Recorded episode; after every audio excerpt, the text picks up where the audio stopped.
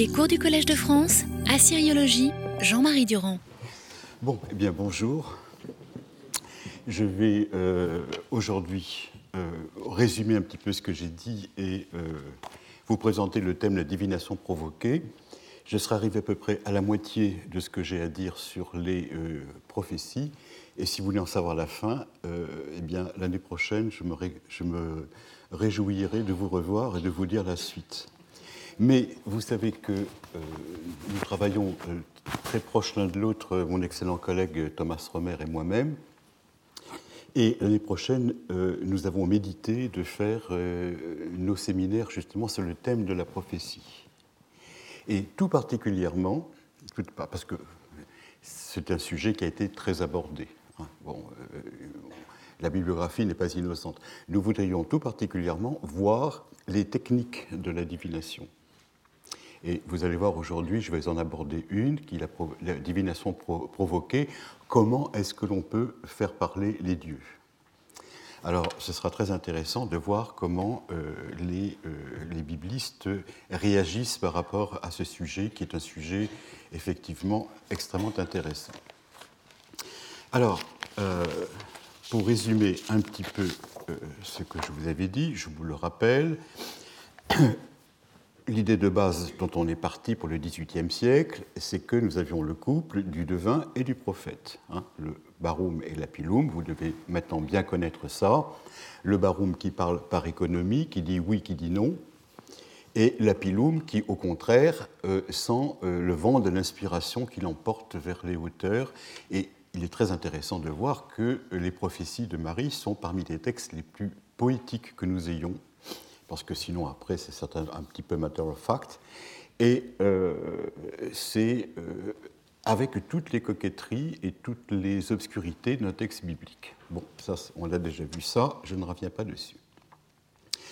Alors, une des autres choses que je vous ai souligné toute cette année, c'était que la grande euh, différence entre l'Est et l'Ouest, parce qu'il faut quand même garder l'unité du Proche-Orient, savoir d'où on vient, puisqu'au moment de la Bible, euh, les textes écrasent un petit peu de leur, euh, magnificence tout le restant du Proche-Orient.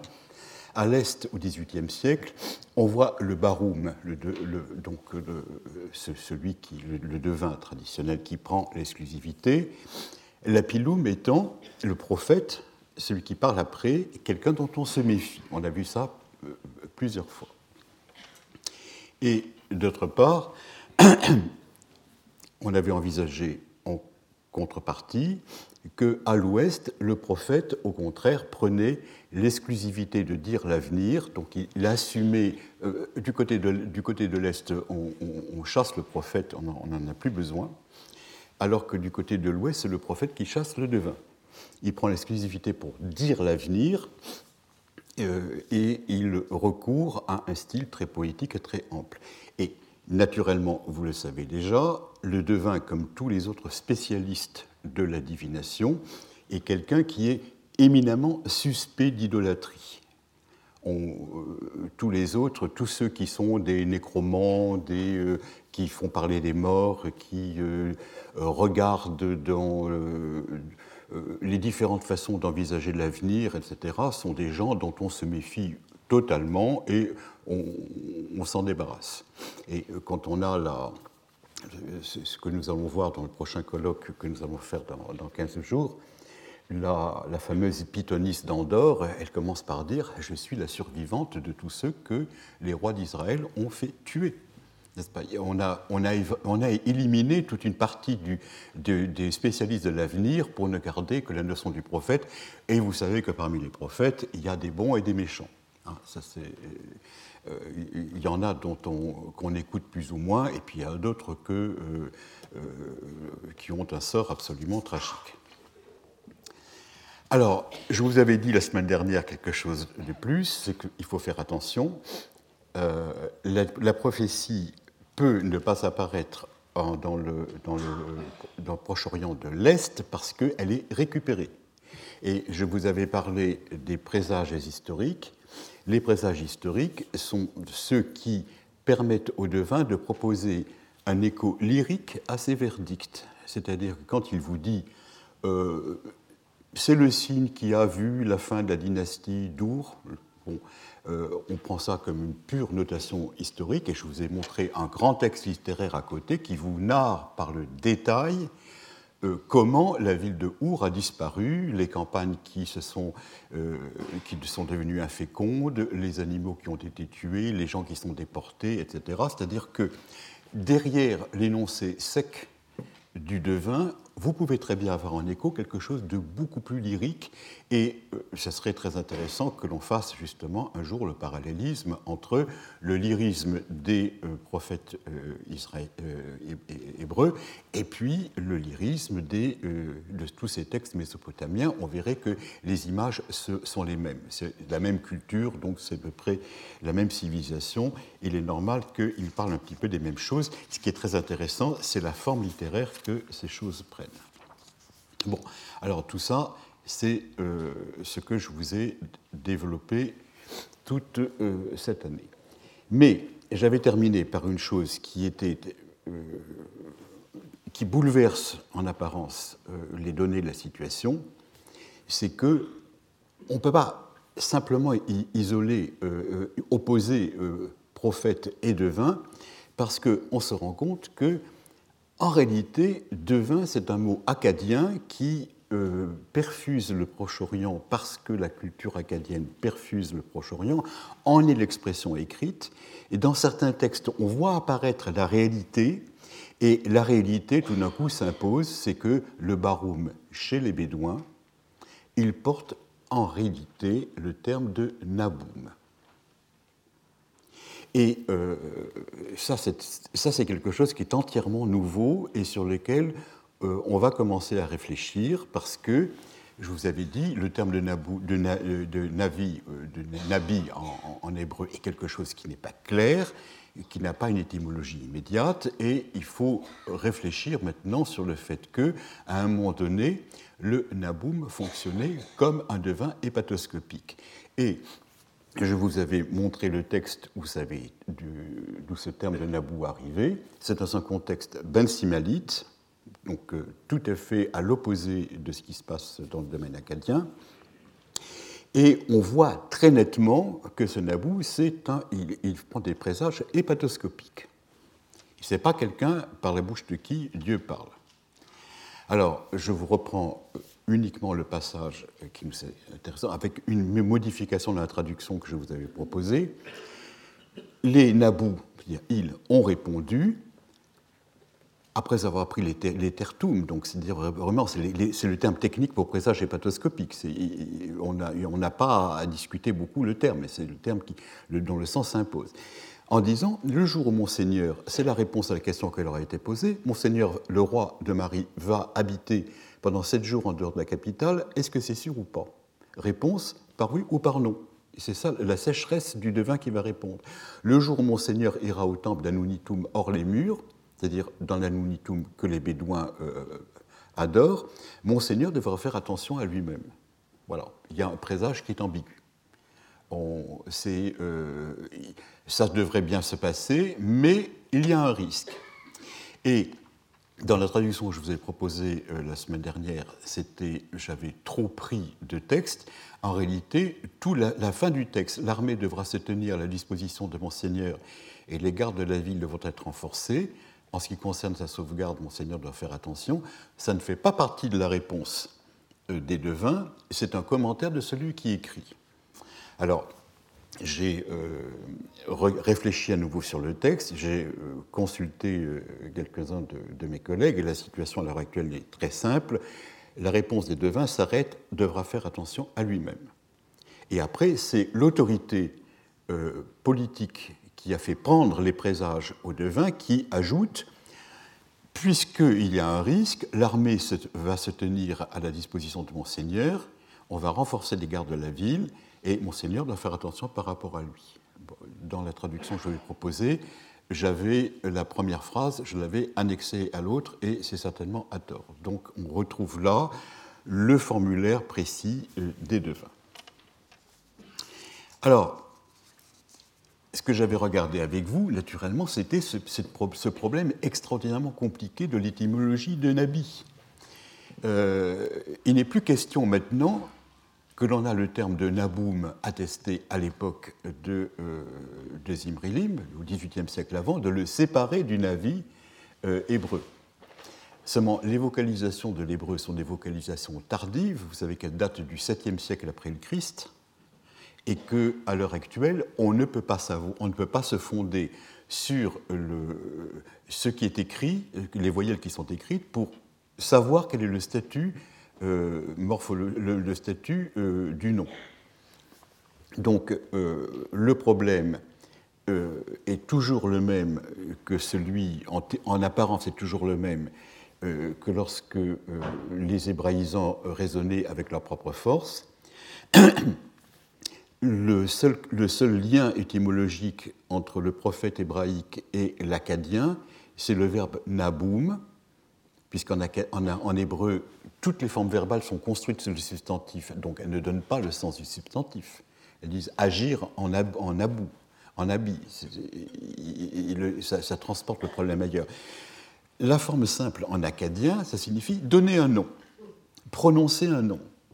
Et euh, ça, ça paraît, euh, ça paraît trop court pour pouvoir signifier faire une prophétie. Et les, gens qui s'opposent chez les hébraïsants à un rapport entre euh, l'hébreu et l'acadien vous disent comment voulez-vous expliquer que à partir de donner un nom ou prononcer un nom, vous fassiez une prophétie? Et c'est pour ça qu'il y a une partie des gens qui le refusent. Et maintenant que nous avons l'équivalent acadien, on sait qu'ils ont tort de le refuser, mais le problème est de savoir s'il faut le traduire d'une façon active, celui qui appelle, ou bien celui qui est appelé. Voilà. Et euh, l'écriture acadienne ne vous, ne aide pas. Il faut voir dans d'autres contextes. Alors, euh, moi, ce que je vous propose, c'est qu'en réalité, le sens de euh, Nabi, c'est celui qui prononce le nom de Yahvé. C'est ça, c'est ça qui est le lien. Maintenant, maintenant qu'on, est sûr qu'il y a un rattachement, avant quand on n'était pas sûr, on pouvait toujours hésiter.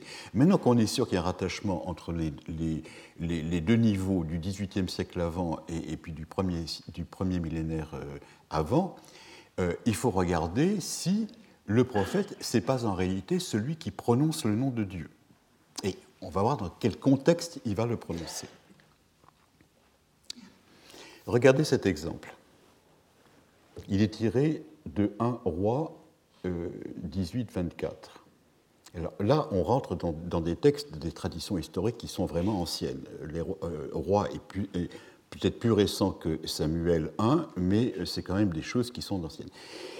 Élie, c'est un passage extrêmement célèbre dans lequel le, le prophète Élie s'oppose aux 400, prophètes, ou 450, je crois. Hein. J'ai dû faire une faute en tapant 400, puisque je repris pas 450. Il s'adresse aux 450 prophètes. Alors, ce sont des prophètes de Baal, ce sont des méchants. Hein, il est seul, bon, face à la foule des méchants. Et il leur dit Je suis resté, moi seul, prophète de Yahvé, et les prophètes du Baal sont 450. Et il va y avoir une sorte de joute entre le bon euh, de vin et les méchants de vin. Alors, vous savez comment ils vont procéder. On va prendre deux taurillons. Hein, et euh, le taurillon, c'est une traduction de, Dorme. Je ne suis pas responsable des termes français. Des deux taurillons, on va préparer les sacrifices. Et puis, on va voir qui est capable de faire agir son Dieu pour que le feu prenne sur les euh, bêtes du sacrifice et que le sacrifice s'accomplisse. C'est ça, il va y avoir, on va essayer de voir une sorte de joute pour savoir si c'est Baal ou si c'est Yahvé qui va être le plus fort. Et regardez comment il dit, il termine. Vous invoquerez alors le nom de votre Dieu, et moi j'invoquerai le nom de Yahvé. Le Dieu qui répondra par le feu, ce sera lui le Dieu. Et là, vous voyez bien que le prophète, en définitive, qu'est-ce qu'il va faire? Il ne va pas faire une prophétie, ce n'est pas une prophétie qu'il va faire, il ne va pas prédire l'avenir. Ils vont simplement s'opposer l'un par rapport à l'autre, chacun va prononcer le nom de celui dont il est le dévot, Et celui qui est capable de mettre le feu euh, à la bête sacrificielle, eh ben, ce sera celui qui gagnera. Et par la même occasion, le, son prophète sera le meilleur, bien sûr. Eh bien, cette histoire, on en a déjà parlé, si vous vous souvenez bien. Je vous avais fait le parallèle avec Exode 7, 10, dans lequel Moïse et Aaron vont devant le Pharaon, et vous savez quelle est l'histoire, à ce moment-là, ils jettent euh, on jette le, bâton d'Aaron qui devient un serpent. Les sages d'Égypte, les Hakamim et les Mekashapim, sont capables de faire pareil, c'est ça qui est un petit peu étonnant dans, le texte sacré, ce qu'on voit qu'ils font les mêmes choses, seulement le serpent de l'un mange le serpent des autres. Et c'est là où l'on voit qu'il y ajoute et que quelqu'un gagne. On avait déjà vu cette histoire. Et je vous avais fait je vous avais dit, faites attention, ce n'est pas simplement une histoire pieuse. Ne croyez pas que ce soit simplement pour euh, euh, bon, euh, tous les prophètes sont capables de faire quelque chose, mais nous, on est meilleurs. C'est une histoire qui remonte au troisième millénaire en réalité, et je vous avais cité l'histoire dans le texte sumérien, si vous vous souvenez, est-ce que vous vous en souvenez? Non. Pourtant, je vous avais montré un beau texte. Hein. Mais vous n'étiez peut-être pas là à ce moment-là. Le texte de Enmerkar Ensur Keshdana, dans lequel vous aviez le mashmash et euh, la Hama, la vieille femme, qui font toute une série de joutes, vous savez, qui font apparaître chacun un animal, mais l'animal de l'un mange l'animal de l'autre. Et vous aviez, alors bon, la joute n'est pas complète parce que vous aviez un petit agneau, puis vous aviez un lion ou un loup, vous aviez après un bœuf, puis vous aviez euh, un lion. Alors naturellement, euh, euh, la, vieille femme, elle vous fait sortir un fauve chaque fois, et l'autre, il vous fait sortir un, petit animal inoffensif. Et naturellement, bon, ben, un, agneau et un loup, l'enjeu n'est pas égal. Mais ce qui est intéressant, c'est la structure du récit, et de voir que ce récit qui se trouve dans Exode 7.10 remonte aux origines de la culture narrative du Proche-Orient.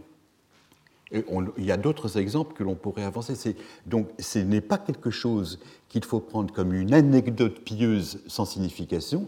C'est le rédacteur de Exode 7.10 s'est servi de récits à sa disposition qui remonte aux origines de la culture à laquelle il participe. Ça, c'est extrêmement important.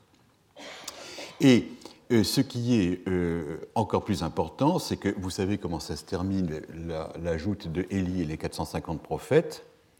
Les 450 prophètes ont un sort épouvantable, ils sont mis à mort. Bon. Eh bien, quand vous regardez l'histoire du texte sumérien, la vieille femme qui fait apparaître les fauves, qui mange les agneaux euh, ou les, autres bêtes domestiques euh, du mashmash, euh, de l'incantateur, eh bien, elle met à mort l'incantateur. Et ça se termine exactement de la même façon. C'est-à-dire que le fort met à mort celui qui l'a vaincu. Ce n'est pas simplement une histoire de Dieu plus fort l'un que l'autre, c'est aussi euh, euh, le prophète qui gagne, mais à mort le prophète qui a perdu. Cette joute se termine d'une façon absolument, dramatique. Euh, et, je vous avais dit,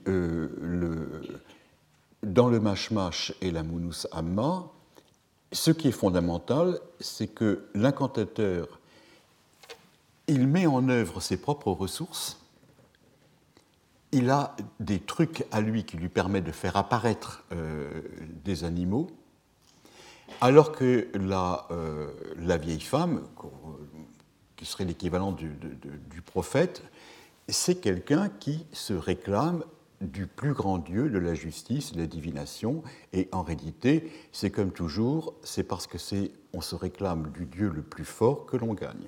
Donc on n'est pas on n'a pas sa force en soi-même, on n'a pas un savoir réservé, on agit au nom d'une plus grande divinité. Alors, quand vous regardez ce passage de un roi, vous invoquerez alors le nom de votre Dieu et moi j'invoquerai le nom de Yahvé, c'est là que l'on voit que le prophète est vraiment quelqu'un qui appelle la divinité et c'est la divinité qui règle, euh, qui règle le, euh, le problème. Regardez cet autre passage de Jérémie 23, 2, 3. Ainsi a parlé Yahvé, lui dont le nom est Yahvé. J'ai mis en trois, points parce que je ne veux pas vous commenter tout le texte. Hein. Appelle-moi et je te répondrai. Et je te révélerai des choses grandes et inaccessibles que tu ne sais pas. Là, euh, encore, euh, c'est quelqu'un qui appelle, qui appelle la divinité. On a un sens de euh, actif. Pas vous avez, on a toujours le choix entre Naboum et Naboum. Et eh ben, là, pour l'instant, on est dans Naboum. On est vraiment, le, prophète est quelqu'un qui appelle. Donc, on, on comprend tout à fait pourquoi prononcer le nom. Il va prononcer le nom de son Dieu et son Dieu va arriver. Appelle-moi et je te répondrai je te révélerai des choses grandes et inaccessibles que tu ne sais pas. Eh bien, tout cela est complètement fragilisé, parce que pour l'instant, on, a une certitude. Le prophète est celui qui appelle, c'est pour ça que c'est un prophète. Et Dieu vient, il parle par sa bouche et agit, et agit par ses mains. Je vous ai cité un autre texte qui vous montrait ce qui est très très intéressant, le parallélisme entre la mission prophétique et la mission royale, la mission donnée par le Dieu et la, notion, la mission donnée par le roi, c'est un texte qui sera fondamental pour repenser justement toute l'idéologie du Proche-Orient. C'est un, euh, texte qui va devenir un des textes fondamentaux maintenant de notre réflexion, dis-nous les orientalistes. Je vous le rappelle, je vous l'avais déjà cité, mon Seigneur m'a installé à une grande tâche, je n'en ai pas la force. Et la comparaison, c'est comme Dieu qui appelle une créature humaine. Et vous voyez, à Wilutam in Nabu, vous voyez le verbe Nabu qui réapparaît.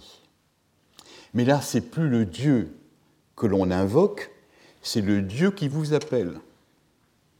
Voilà l'insécurité absolument complète il doit y avoir la possibilité des deux. Mais si vous faites un mot naboum, il faut bien choisir, parce que vous ne pouvez pas lui donner deux accentuations ou deux vocalisations différentes.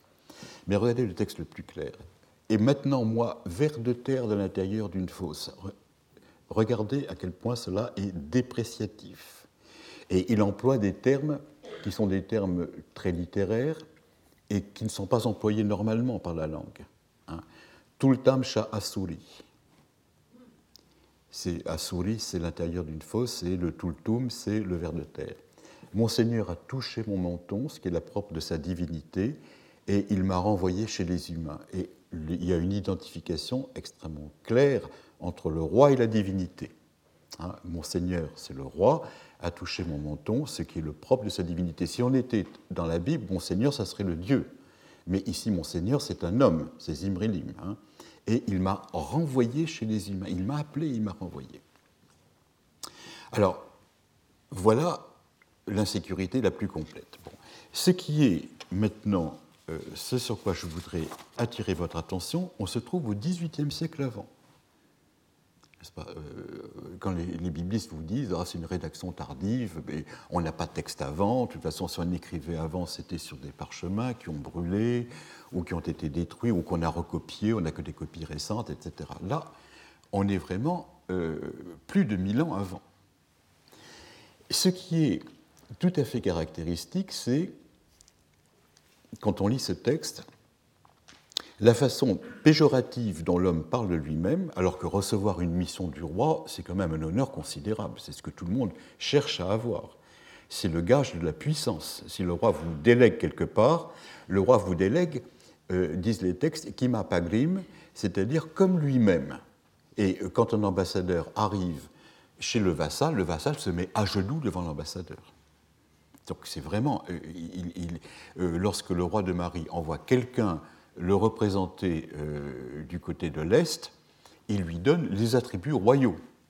Et l'ambassadeur se présente devant les vassaux comme si c'était le roi de Marie. Il est accueilli comme tel. Donc il faut qu'on euh, on ne comprend pas comment une mission de, ce genre pourrait être sentie de façon aussi négative. Bon.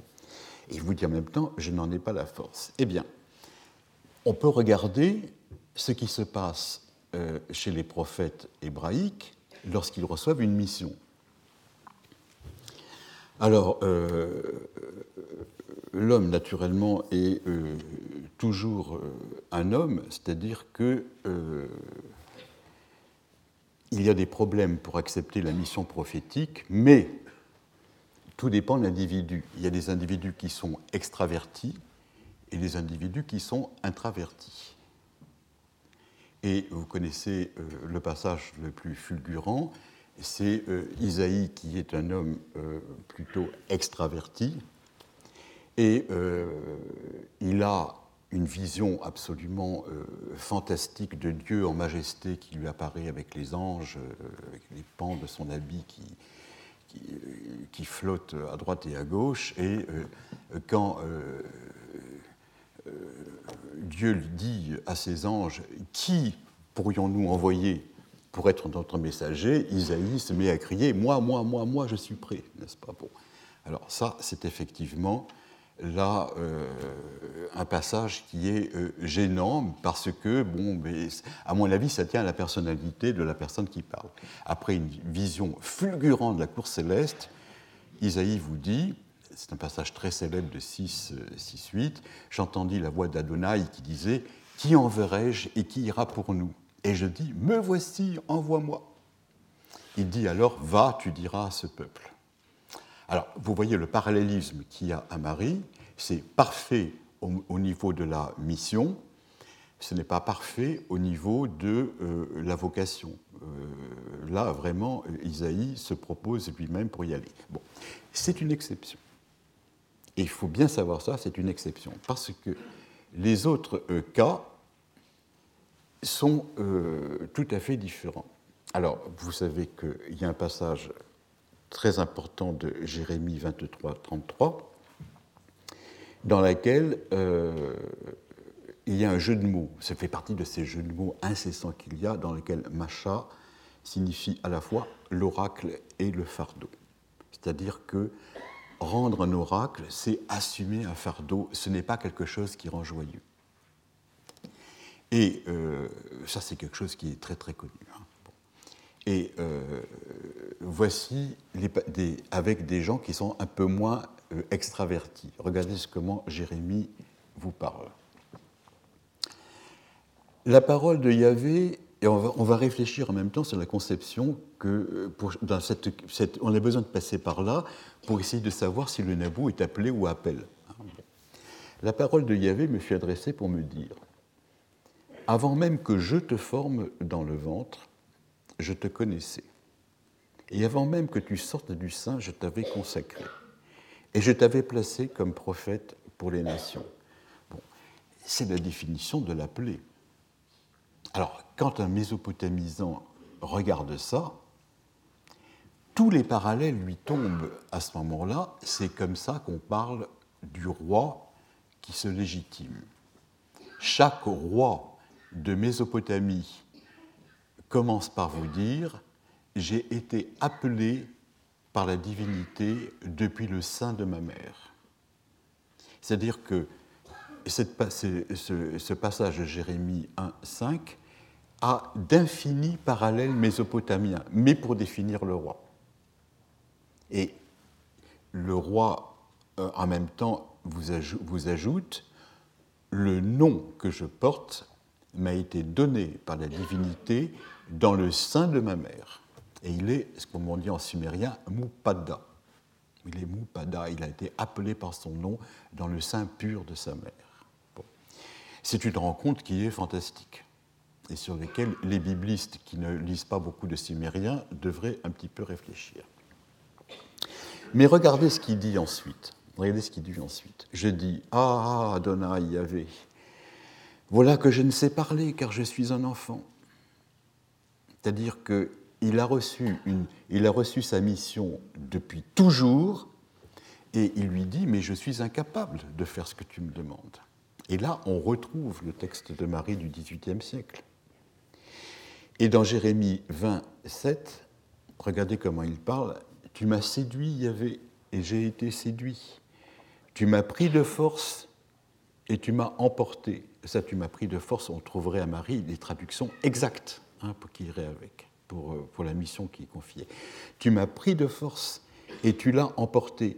J'ai été tout le jour un objet de risée, eux tous se moquent de moi. C'est-à-dire que le fait que Dieu l'ait choisi n'a réglé aucun de ses problèmes, ça lui en a ajouté plus. Et c'est ça qui est absolument, qui est absolument euh, fantastique, c'est que le discours préexiste depuis plus de mille ans. L'autre passage. Alors, j'ai fait B, donc j'ai fait B2, chaque, B1, B1 c'était Jérémie 1, 5, 6, B2 c'est Ézéchiel 3, 14. L'esprit m'avait soulevé, il m'emporta, et j'allais, morose et l'esprit en fièvre, tandis que la main de Yahvé était sur moi puissante. Et là encore, vous voyez que voilà encore une mission, n'est-ce pas, qui le dépasse et qui n'assume pas alors que théoriquement, il est euh, l'organe par lequel Dieu va parler. Un autre passage, Amos 7, 14, 15. Amos répondit et dit à Amasia, Amasia c'est euh, quelqu'un dans le nord qui n'aime pas beaucoup et qui voudrait le voir partir. Hein. Euh, retourne chez toi, lui dit-il. Et la réponse de Amos est extrêmement claire, je ne suis pas prophète et je ne suis pas fils de prophète. Réalité, ça veut dire je ne suis pas un vrai prophète. Hein. C'est comme on dit, on avait vu le texte un anon fils d'ânesse. C'est ça que signifie ce, genre d'expression. Je ne suis pas prophète, je ne suis pas fils de prophète, car je suis un bouvier. Hein, je garde des bœufs et un pinceur de sycomore. Alors, d'après l'interprétation que l'on donne, le sycomore donne des figues et le pinceur de sycomore est important dans la maturité, euh, le fait que les figues deviennent matures ou pas. Ne pensez pas que ce pinceur de sycomore, c'est un musicien, hein, c'est pas ça du tout. Mais Yahvé m'a pris de derrière le petit bétail, et Yahvé m'a dit Va, prophétise à mon peuple Israël. Et c'est la même image que vous avez, il m'a renvoyé chez les gens. Et en même temps, vous voyez, il le fait malgré lui. Alors, comme on est euh, le 1er avril, je suis obligé de vous citer Jonas, bien sûr. La parole de Yahvé fut adressée à Jonas pour dire Lève-toi, va à Ninive, la grande ville, et crie contre elle. regardez sa réaction. Jonas se leva pour fuir à Tarsis. Alors, ce n'est pas Tars euh, du côté de chez nous, mais c'est Tarsis, euh, théoriquement, du côté de l'Espagne qu'il va traverser la mer. Et c'est parce qu'il traverse la mer qu'il lui arrive euh, ce que vous savez. Hein, bon. Alors, euh, il s'embarque et Yahvé lança un grand vent sur la mer, c'est-à-dire qu'il n'est pas question qu'il s'en aille, on le fait revenir. Mais la, réaction, la première réaction à la mission, c'est une fuite. Une fuite éperdue. Il s'en va, il n'accepte pas.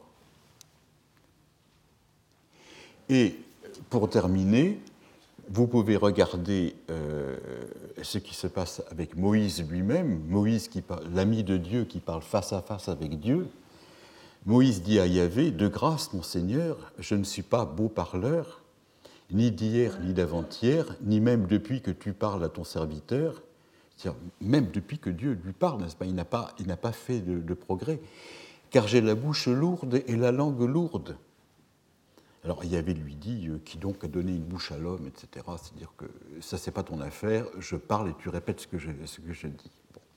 Alors Moïse dit De grâce, mon Seigneur, envoie donc l'intermédiaire que tu veux envoyer, c'est-à-dire envoie quelqu'un d'autre. Et la colère de Yahvé s'enflamma contre Moïse, et il dit N'y a-t-il pas Aaron, ton frère, le Lévite? Je sais qu'il saura parler, lui tu lui parleras et tu, mettras les, tu mettras les paroles dans sa bouche. Quant à moi, je serai avec ta bouche et sa bouche, c'est lui qui parlera au peuple pour toi et c'est lui qui servira de bouche. Et c'est ça qui est absolument, qui est absolument euh, euh, essentiel, c'est que on donne une mission et la mission est refusée. Sauf Isaïe qui vous dit, bon, il détonne parmi une longue série de gens qui refusent. Bon.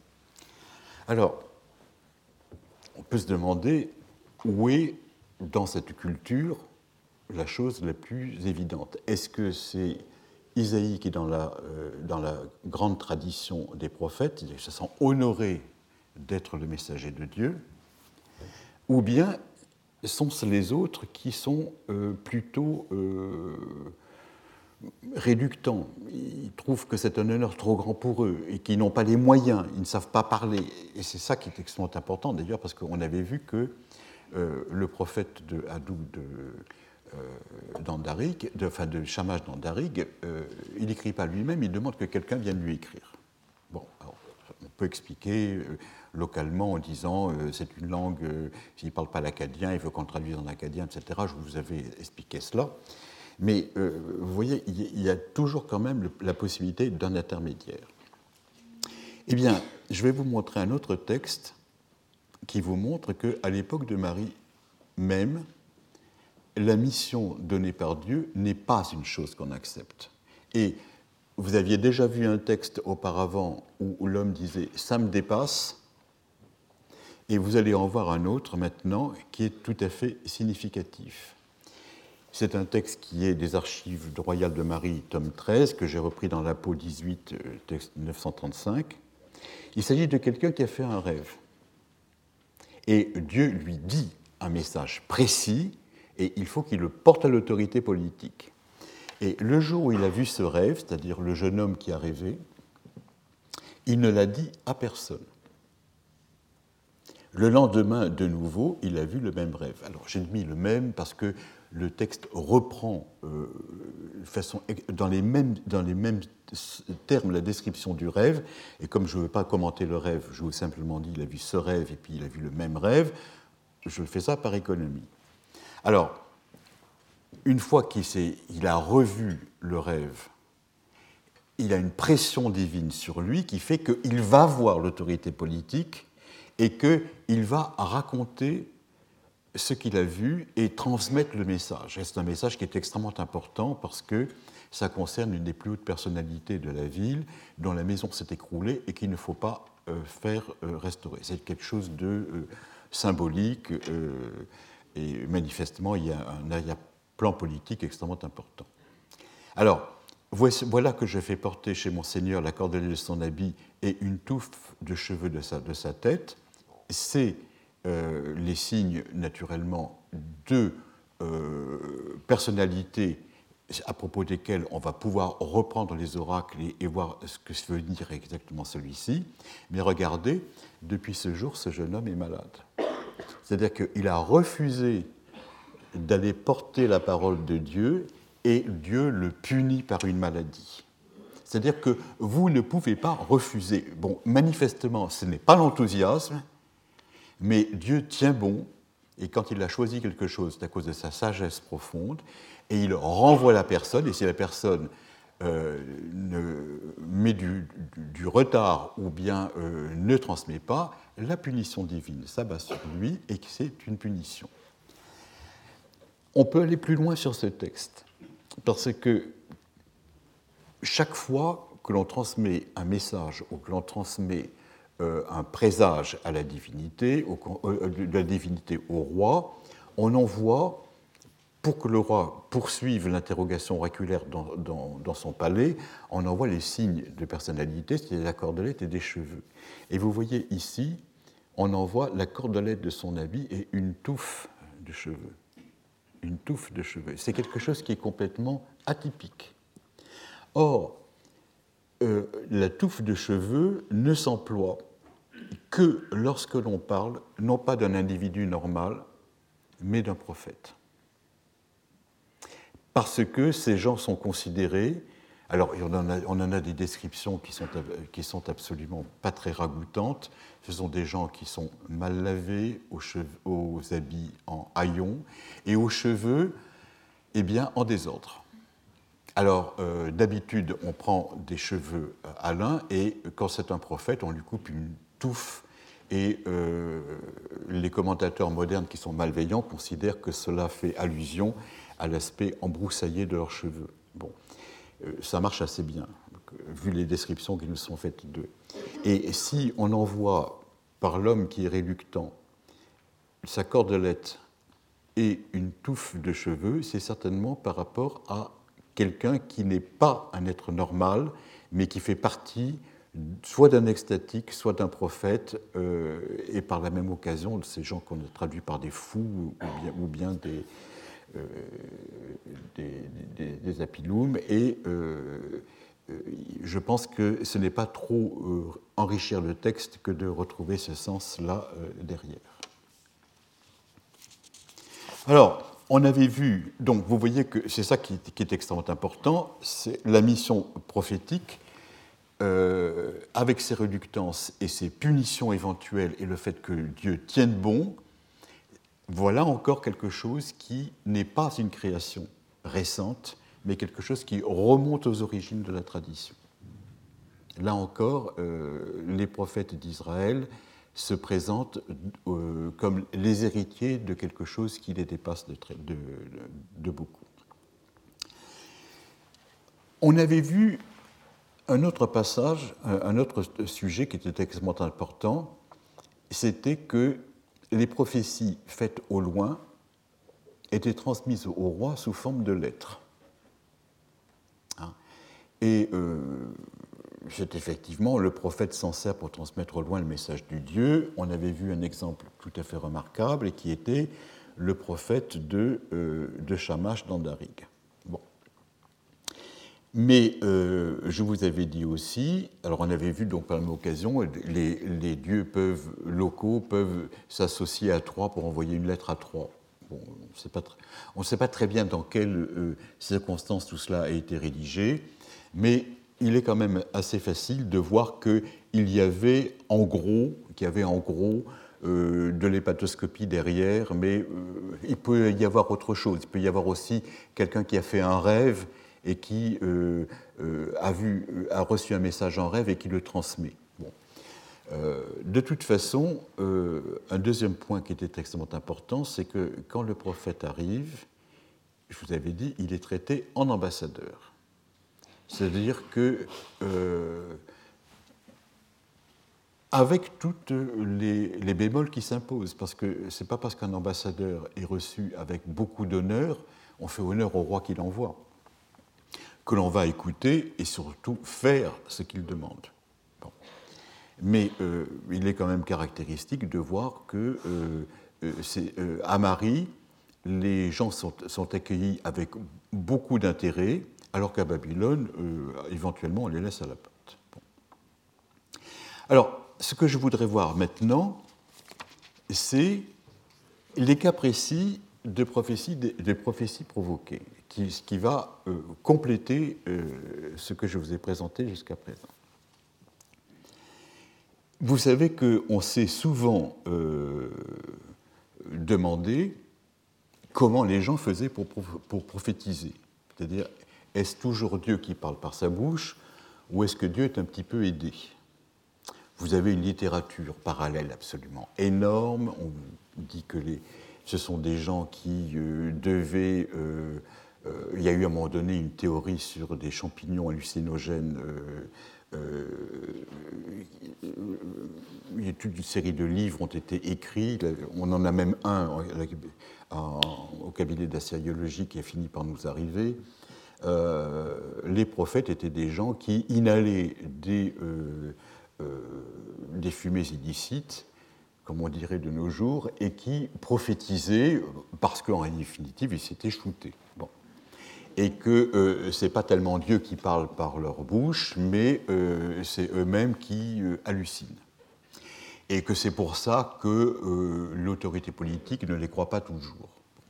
Ça, c'est une chose qui on ne peut pas exclure que les prophètes de Baal, euh, effectivement, euh, fassent, cette chose. Mais à partir du moment où l'on croit que le prophète est envoyé par le vrai Dieu, on hésite à penser que les, que politiques de l'époque faisaient, des mêmes choses. Quand on voit un prophète être mal reçu, c'est parce que c'est un prophète qui vient du sud, qui se trouve dans le nord, et qu'on lui dit va gagner ton pain dans le sud et ne reste pas ici où tu gênes tout le monde. Bon, ben ça, c'est une chose euh, que l'on peut comprendre très bien.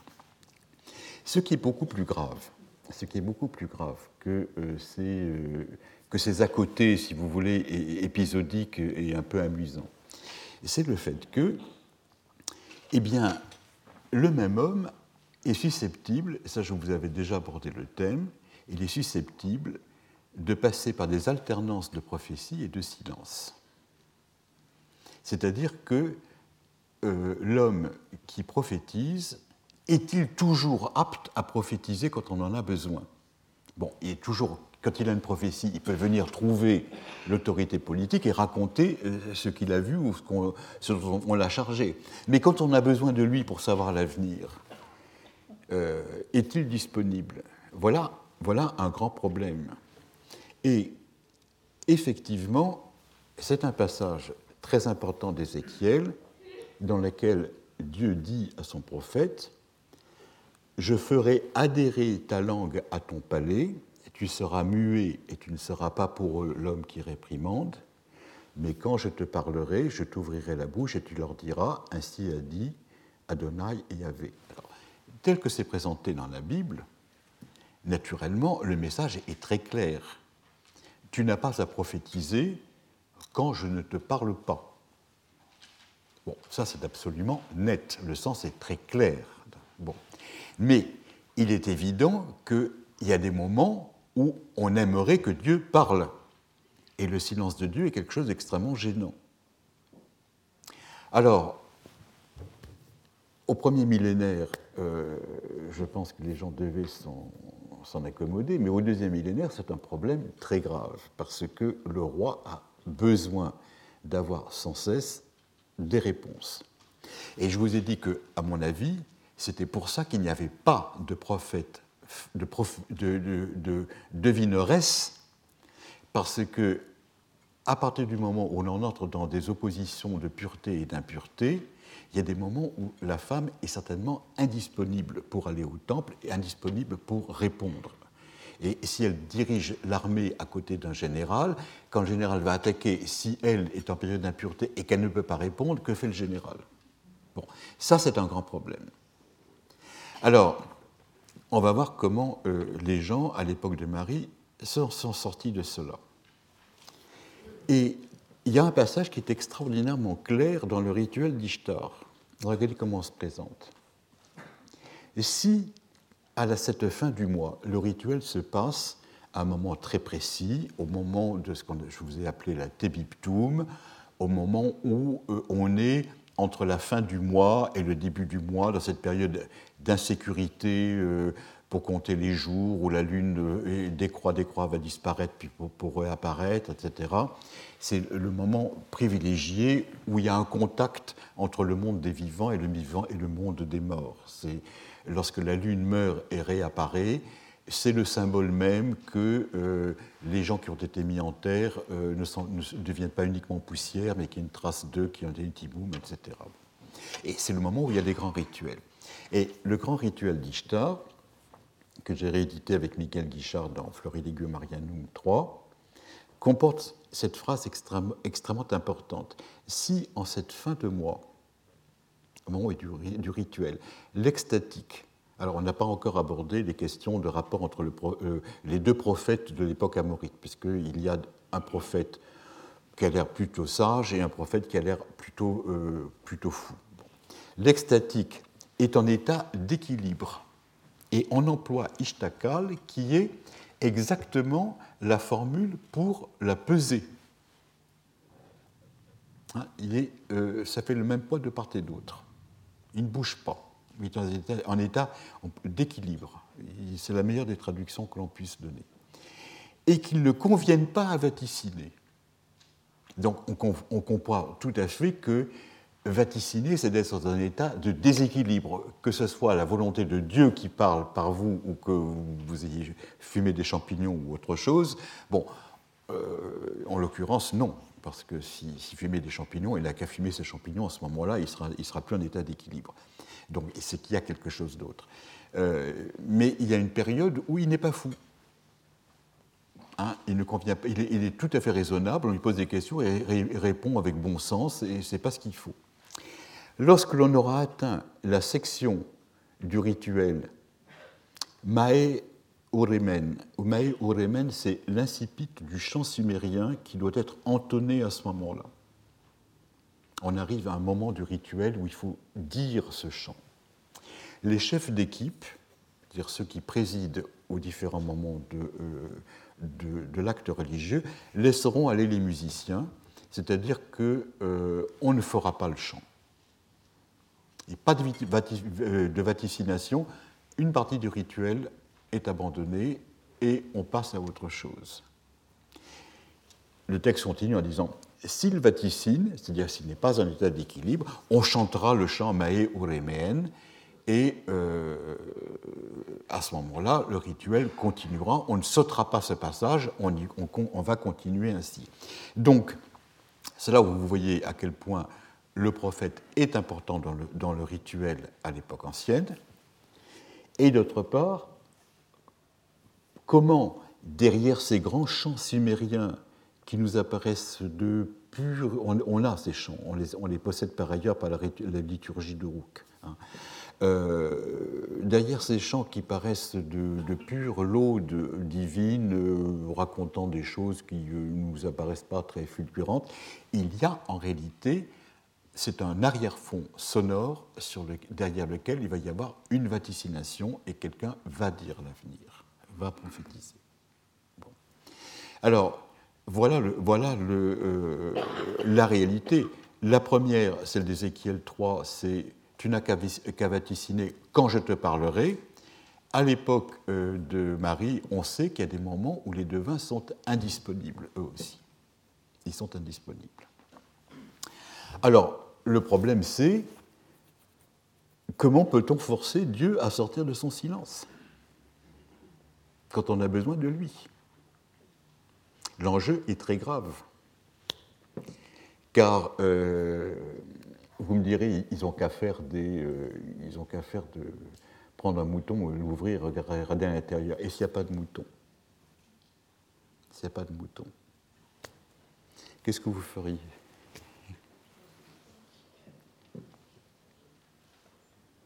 Mettez-vous à la place du roi de Marie. Eh bien, en l'occurrence, ce n'est pas le roi, c'est la reine qui va euh, qui, va agir. Et c'est très important parce que la reine est une étrangère et qu'elle a apporté avec elle des rituels qui ne sont pas des rituels mariotes. Et c'est elle qui va, c'est elle qui va à ce moment-là remplacer le rite mariote défaillant. Et elle a envoyé la reine Chiptou a envoyé un jour une lettre absolument euh, fantastique, on en a deux maintenant comme cela, au roi de Marie, dans lesquelles ben, elle va dire comment elle va faire. Euh, alors, elle, ne devait pas savoir de champignons sous la main. je peux vous dire que les champignons qu'on trouve en Syrie à l'heure actuelle ne sont pas tellement hallucinogènes, c'est plutôt des choses caoutchouteuses que l'on fait cuire en brochette et qui ne sont pas très bonnes à manger. Hein, bon. Euh, elle va, je vais suppléer votre manque d'imagination, elle va les faire boire. Elle va les faire boire. Regardez. C'est une lettre de la reine au roi. À propos de l'expédition que Monseigneur, c'est le roi de Marie, son époux, va entreprendre, après avoir fait boire les signes mâles et femelles, j'ai posé mes questions l'augure est tout à fait excellent pour mon Seigneur. Le vin devait être bon, n'est-ce pas? Et ils ont répondu, oui, ça va marcher. J'ai interrogé dans les mêmes conditions pour Ishmedagan, c'est-à-dire le roi contre lequel on fait la guerre, le, roi de, de, contre lequel on fait la guerre, mâle et femelle. Son augure n'est pas bon et son affaire est placée sous le pied de mon Seigneur. L'image dit ce qu'elle veut dire. Voici ce qu'ils ont dit. Monseigneur a levé la canne. En la levant contre Ishmedagan, il a dit Je te vaincrai à la canne, oppose-toi tant que tu veux, je te vaincrai à la lutte.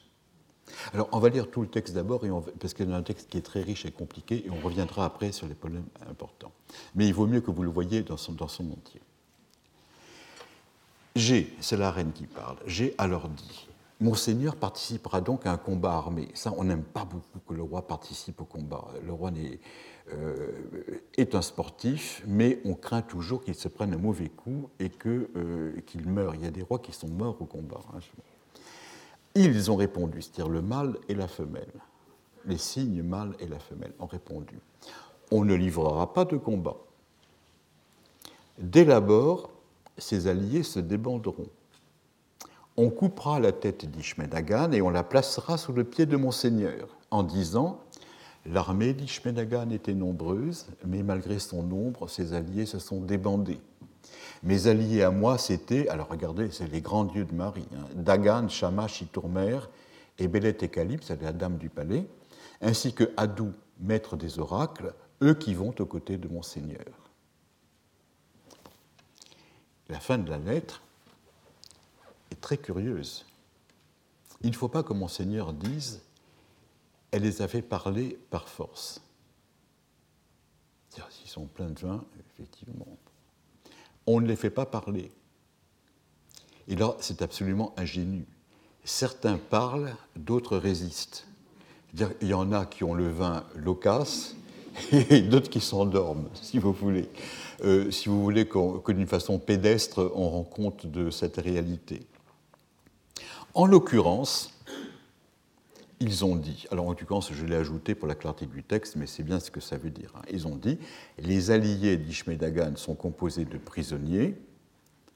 On, les a, on a fait une rafle, ce ne sont pas les soldats nationaux, mais on a fait une rafle de soldats euh, euh, qu'on en a envoyés euh, sur le front, de rébellion en fourberie, ils ne sont point sûrs pour eux, pour lui, ils ne lui obéiront pas. Et verdict final, aussi son armée se débandera-t-elle devant mon Seigneur. Voilà. Cette, cette lettre absolument, absolument remarquable. Alors, si vous revenez sur euh, ce qui se passe, vous voyez qu'il y a un schéma, il y a un schéma d'interrogation qui respecte les pathoscopies. Euh, j'ai posé mes questions, et j'ai interrogé dans les mêmes conditions pour Ishmedagan. Bon, C'est-à-dire qu'elle fait, comme dans l'interrogation hépatoscopique, elle pose une question et elle fait la contre-épreuve. Donc c'est absolument le même schéma. Bon. Euh, Monseigneur a levé la canne, on pourrait trouver ça dans une. La canne, c'est le symbole euh, du bâton de berger avec lequel les, bergers euh, guident leurs troupeaux et se bagarrent entre eux. On pourrait trouver ça éventuellement euh, comme, une apodose dans un, dans un texte hépatoscopique. Mais, cela étant, regardez le texte, il est d'une verbosité incroyable et il a un ton de prophétie assurée qui ne se trouve absolument pas dans un texte hépatoscopique. Parce que le premier, son augure n'est pas bon et son affaire est placée sous le pied de Monseigneur, en hépatoscopie, ça pourrait passer très très bien, mais regardez le commentaire qu'ils ont fait. Monseigneur a levé la canne, en la levant contre Ishmedagan, il l'a provoqué, il lui a dit Viens un peu voir, euh, si tu prends toi aussi la canne, c'est moi qui vais t'en donner euh, plus qu'à toi.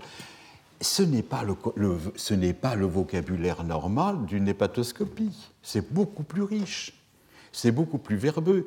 Et quand vous avez la suite, ses alliés se débanderont, on coupera la tête d'Ishmenagan, on la placera sous le pied de Monseigneur en disant l'armée d'Ishmenagan était nombreuse, mais etc. On a des parallèles à ce texte. Dans quoi? Dans ce que l'on appelle les péants de victoire. Le péant de victoire, c'est les soldats qui reviennent du combat et qui se mettent à chanter la louange de leur chef de guerre en retournant dans la ville. Et on a à toutes les époques, même à l'époque néo-assyrienne, des péants comme cela où, alors, tantôt l'ennemi saisi de terreur entonne la louange euh, de son vainqueur, Tantôt, ce sont les soldats qui disent on a été les meilleurs et ils reviennent comme cela. Bon, tout cela, c'est quelque chose qui est euh, euh, tout à fait significatif. Alors, il y a ici, comme ça se passe avant, dans il y a un ton, prophétique, mais ce n'est pas le ton normal euh, d'un verdict hépatoscopique. Et si vous regardez mieux, j'ai fait boire les signes mâles et femelles, et ça ne peut pas être des devins, puisque vous avez l'opposition sexuée entre un homme et une femme. Et donc ça veut dire que les gens qui font la prophétie, ce sont des gens qui appartiennent à un milieu autre que les devins. Et les devins, ils ne boivent pas. Ils, regardent le, foie qui a été sacrifié et puis ils vous disent ce, qu'ils ont vu dessus. Le fait qu'il y ait un homme et une femme montre bien que ce n'est pas, la, ce n'est pas la procédure normale. Et il y a d'autre part, on les appelle des signes, itatum, on reviendra dessus euh, sur ce terme, sur ce terme je reviendrai après. ce qui est encore plus étonnant, c'est que la reine se rend compte, une fois, théoriquement, ici c'est fini. Elle pourrait terminer sa lettre là et porter son verdict. Tout va bien se passer. Elle commence un nouveau paragraphe, enfin une nouvelle partie en disant Il ne faut pas que mon Seigneur dise Elle les a fait parler par force. Et ça, on ne voit pas que ça arriver dans une hépatoscopie normale. Dieu a parlé, il a dit oui ou non. Elle se rend compte que le roi de Marie risque de ne pas porter créance à ce qu'elle lui raconte. Et elle lui dit, on ne les fait pas parler. C'est un terme très péjoratif. Faire parler est un terme euh, qui est employé, à part ce texte-là, uniquement dans ce que l'on appelle les textes érotiques. Et faire parler une femme, ça a le sens euh, technique, si vous voulez, de euh, la séduire. Il faut comprendre, euh, là il y a une traduction en mot à mot, mais le véritable sens, faire parler une femme, c'est lui faire dire oui à une proposition qu'on lui fait. Et ça se trouve d'une façon très précise, dans un genre de texte très précis. Donc, on ne les fait pas parler, c'est-à-dire, il faut comprendre derrière, en acadien, autre chose que le simple mot à mot, on ne peut pas les séduire. On ne peut pas les séduire. On ne peut pas les amener à faire dire ce qu'on a envie qu'ils disent. Voilà le sens précis. Et il y a certains parlent, certains résistent. Et le fait qu'elle euh, s'emploie, elle emploie cela, c'est qu'il doit y avoir, il doit y avoir un problème de réception de ce genre de prophétie. Et le roi de Marie n'est pas prêt à accepter des choses de ce genre. Le fait que ce soit la reine qui fasse ça n'est pas isolé, car lorsque l'on voit la reine de Marie qui vient d'Alep euh, prendre des initiatives religieuses, on voit qu'elle consulte le sort ou qu'elle fait des rituels qui sont complètement inédits à Marie. Et il est normal que étrangère arrivée dans une ville où elle a un rôle religieux très important puisque c'est la femme du roi, elle recourt en cas de nécessité, là on est tout à fait à la fin du règne, on voit qu'elle recourt, suite à la nécessité, à des techniques qui sont des techniques hétérodoxes. Et euh, on ne sait pas ce qu'elle leur fait boire. On ne, le dit pas. Euh, si vous faites des parallèles, euh, chez des Grecs, à Castalie, ils boivent de l'eau. De l'eau chargée de, euh, de, puissance lumineuse, mais c'est de l'eau qui leur monte à la tête. Bon. dans, si l'on reste au Proche-Orient, les parallèles sont au contraire très intéressants. Alors, réfléchissons d'abord sur le thème de itum et itetum. Les deux vins qui sont utilisé ici, on dit que ce sont des signes. Itatum est le pluriel de itum. Or, on sait, on sait maintenant que itum est une autre des euh, façons de désigner le devin chez les Bédouins. C'est le signe de Dieu. Et à partir du moment où vous avez quelqu'un qui est un aboum, qui fait écho quand même au Névi hébreu, le fait que ce soit un itum et qu'il soit non plus un technicien, mais un signe que Dieu met et par, lequel Dieu fait voir euh, ce, qu'il signifie, justement. Regardez ce passage d'Ésaïe 8, 18. Moi et les enfants que m'a donnés le Seigneur, nous sommes des signes et des présages venant de Yahvé des armées qui demeure sur la montagne de Sion. Alors, Yahvé des armées qui demeure sur la montagne de Sion, ça type la, divinité euh, divinité d'une façon extrêmement précise. C'est ce Dieu-là et pas un autre. Le, seul parallèle que l'on ait à le itum, signe qui signifie le, le devin, c'est chez la Bible où Ésaïe est un prophète. Et si itum signifie le devin chez les Bédouins, le devin chez les Bédouins, on l'appelle Naboum. C'est-à-dire qu'on a tout à fait l'impression que dans l'Ouest, le cercle se referme et que la divination est quelque chose qui est très agréable pour des questions précises à droite et à gauche, mais qu'il y a une autre réalité très puissante à côté qui sollicite directement la divinité et Dieu parle par sa bouche et on peut faire parler le prophète aussi en le faisant boire. Alors euh, la reine se, essaye de se dédouaner un petit peu en disant Oh oui, mais il ne parle pas toujours, etc. Mais il est bien évident qu'elle euh, sent, très bien que le message qu'elle envoie peut ne pas, être, euh, ne pas être très bon. En tout cas, l'augure, on va aller encore plus loin, l'augure que vous trouvez dans le texte, hein, ici. Euh, l'augure est tout à fait excellent pour Monseigneur. Hein. Et j'ai interrogé dans les mêmes conditions pour Ishmael Dagan, son augure n'est pas bon. Ce que je vais traduire par augure, sans jeu de mots, c'est Egerum, ça n'a aucun rapport. Hein. augure du français Egerum n'ont aucun rapport. C'est, on le sait maintenant, le terme technique à Marie pour signifier la prophétie. Et ils ont choisi comme terme technique pour la prophétie celui qui, en acadien, signifie l'accueil qui est fait par la divinité au suppliant qui vient le voir.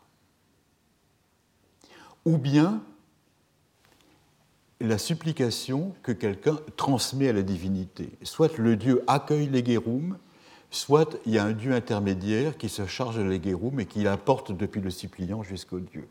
Et là, on se trouve à ce moment-là dans un domaine qui est entièrement prophétique, divinatoire entièrement prophétique. Alors, réfléchissons maintenant un petit peu sur euh, les raisons de cette défiance du roi de Marie et le plaidoyer pro-domo de la reine. Je vous ai dit, il s'agit certainement d'une technique apportée d'Alep par la reine de Chiptou, c'est-à-dire que l'on aurait là, par la boisson, l'attestation au XVIIIe siècle d'une technique proprement occidentale, et tellement occidentale que le roi de Marie ne la reprend pas pour lui-même. Parce que, bon, il a peut-être d'autres exigences. Eh bien, regardons un petit peu. Il y a une chose qui est absolument sûre, c'est que la Bible vous répète tellement qu'il y a une interdiction totale de prophétiser sous l'emprise de la boisson que si on interdit avec tellement d'acharnement, c'est qu'il y a des gens qui devaient le faire. Et euh, ça devait inspirer. Euh, ce n'est pas avoir mauvais esprit que de penser que si on l'interdit, c'est qu'il y a des gens qui le font. Sinon, euh, ça reviendrait à donner des idées, ce qui n'est pas, pas tout à fait le propre. Et effectivement, regardez ces deux passages absolument que j'ai intitulés Ivresse et prophétie. C'est effectivement un spectacle scandaleux. Isaïe 28, 7 vous dit Prêtre et prophète divague, alors ça fait partie de ces scandales qui sont, qui sont soulignés hein, par les prophètes. Prêtres et prophètes divaguent sous l'effet de la boisson enivrante. Ils s'embrouillent à cause du vin, ils titubent en cours de vision, ils chancellent en rendant le verdict. Et il faut dire que le, vin qui vient du Liban est un très bon vin, hein, fort, beaucoup plus fort que le vin que vous buvez en France. Hein. Euh, toutes les tables sont couvertes de vomissements répugnants sans une place nette. Ah ben, les prophètes appellent un chat un chat. Hein.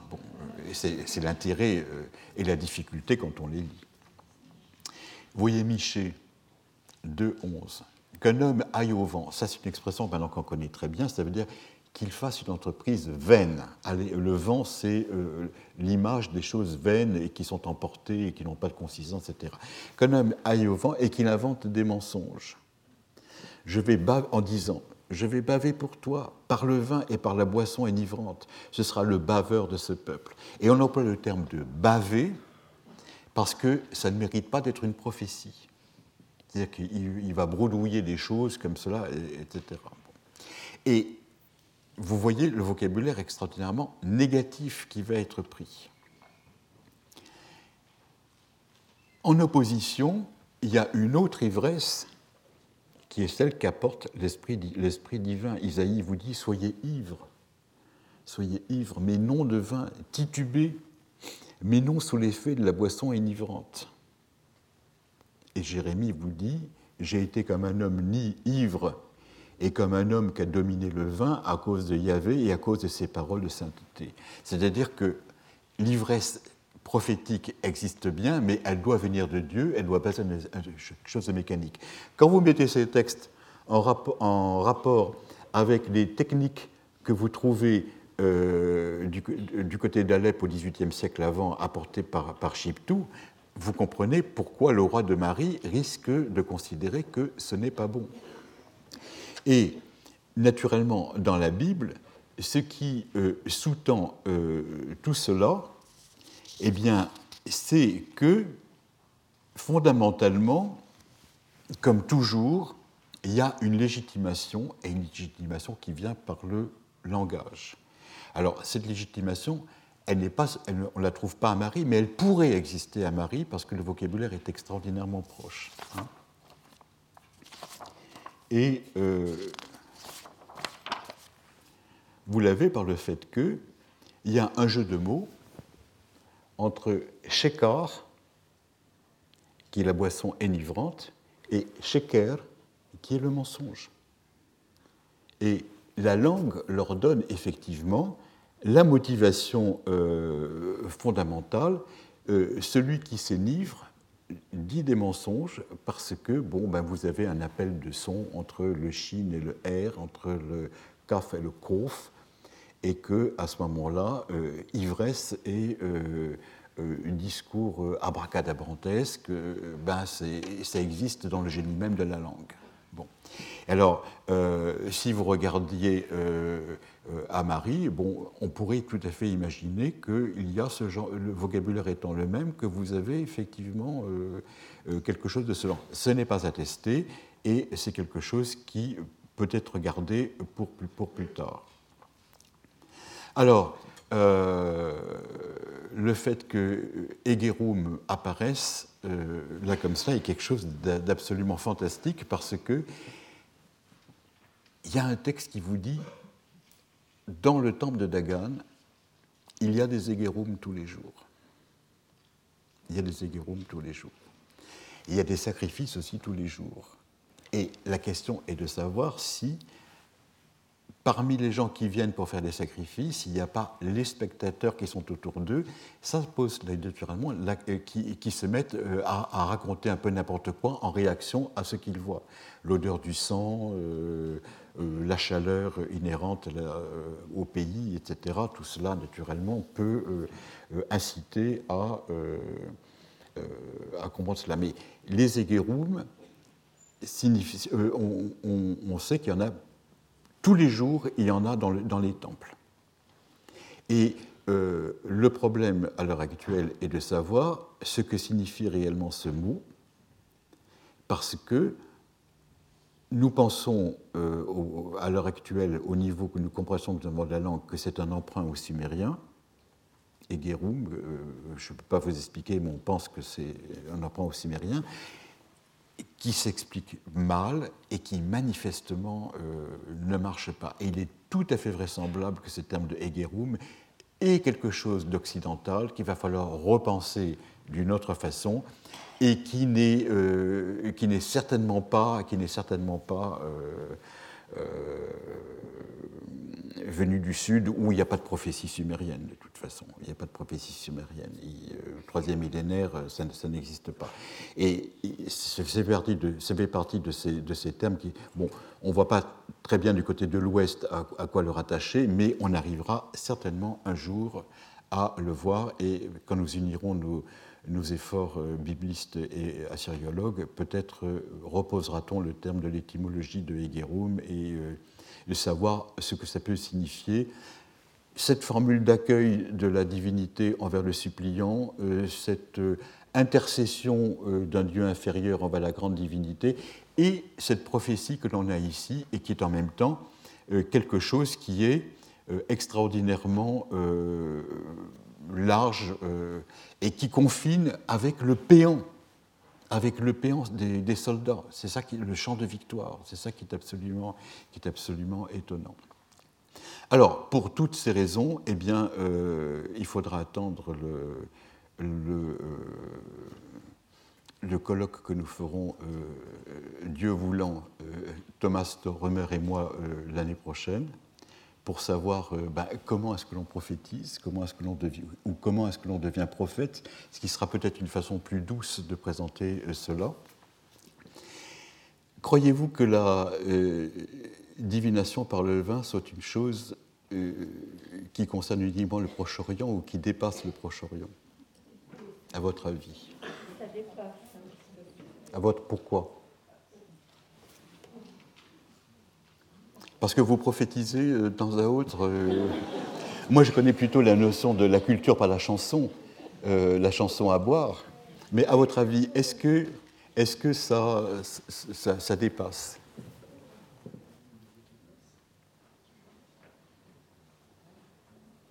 Eh bien, comme. Oui? Dans la messe, par exemple, ils boivent pas. Ah non, mais alors, ne, ne blasphémez pas, madame, c'est pas possible.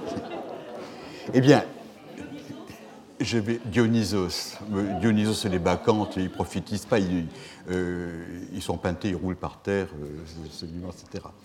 Euh, puisque de toute façon, aujourd'hui, j'ai été très indiscret en sortant de ma spécialisation et en vous parlant de la Bible en long et en large. mais j'avais quand même consulté Thomas Romer avant pour avoir l'imprimature, si vous voulez, parce que j'allais vous dire je vais euh, vous laisser jusqu'à l'année prochaine en vous laissant simplement réfléchir sur ça. L'oracle de la dive bouteille, quand même. Bon, alors, Trink, bon, euh, voilà un bon programme pour jusqu'à l'année prochaine.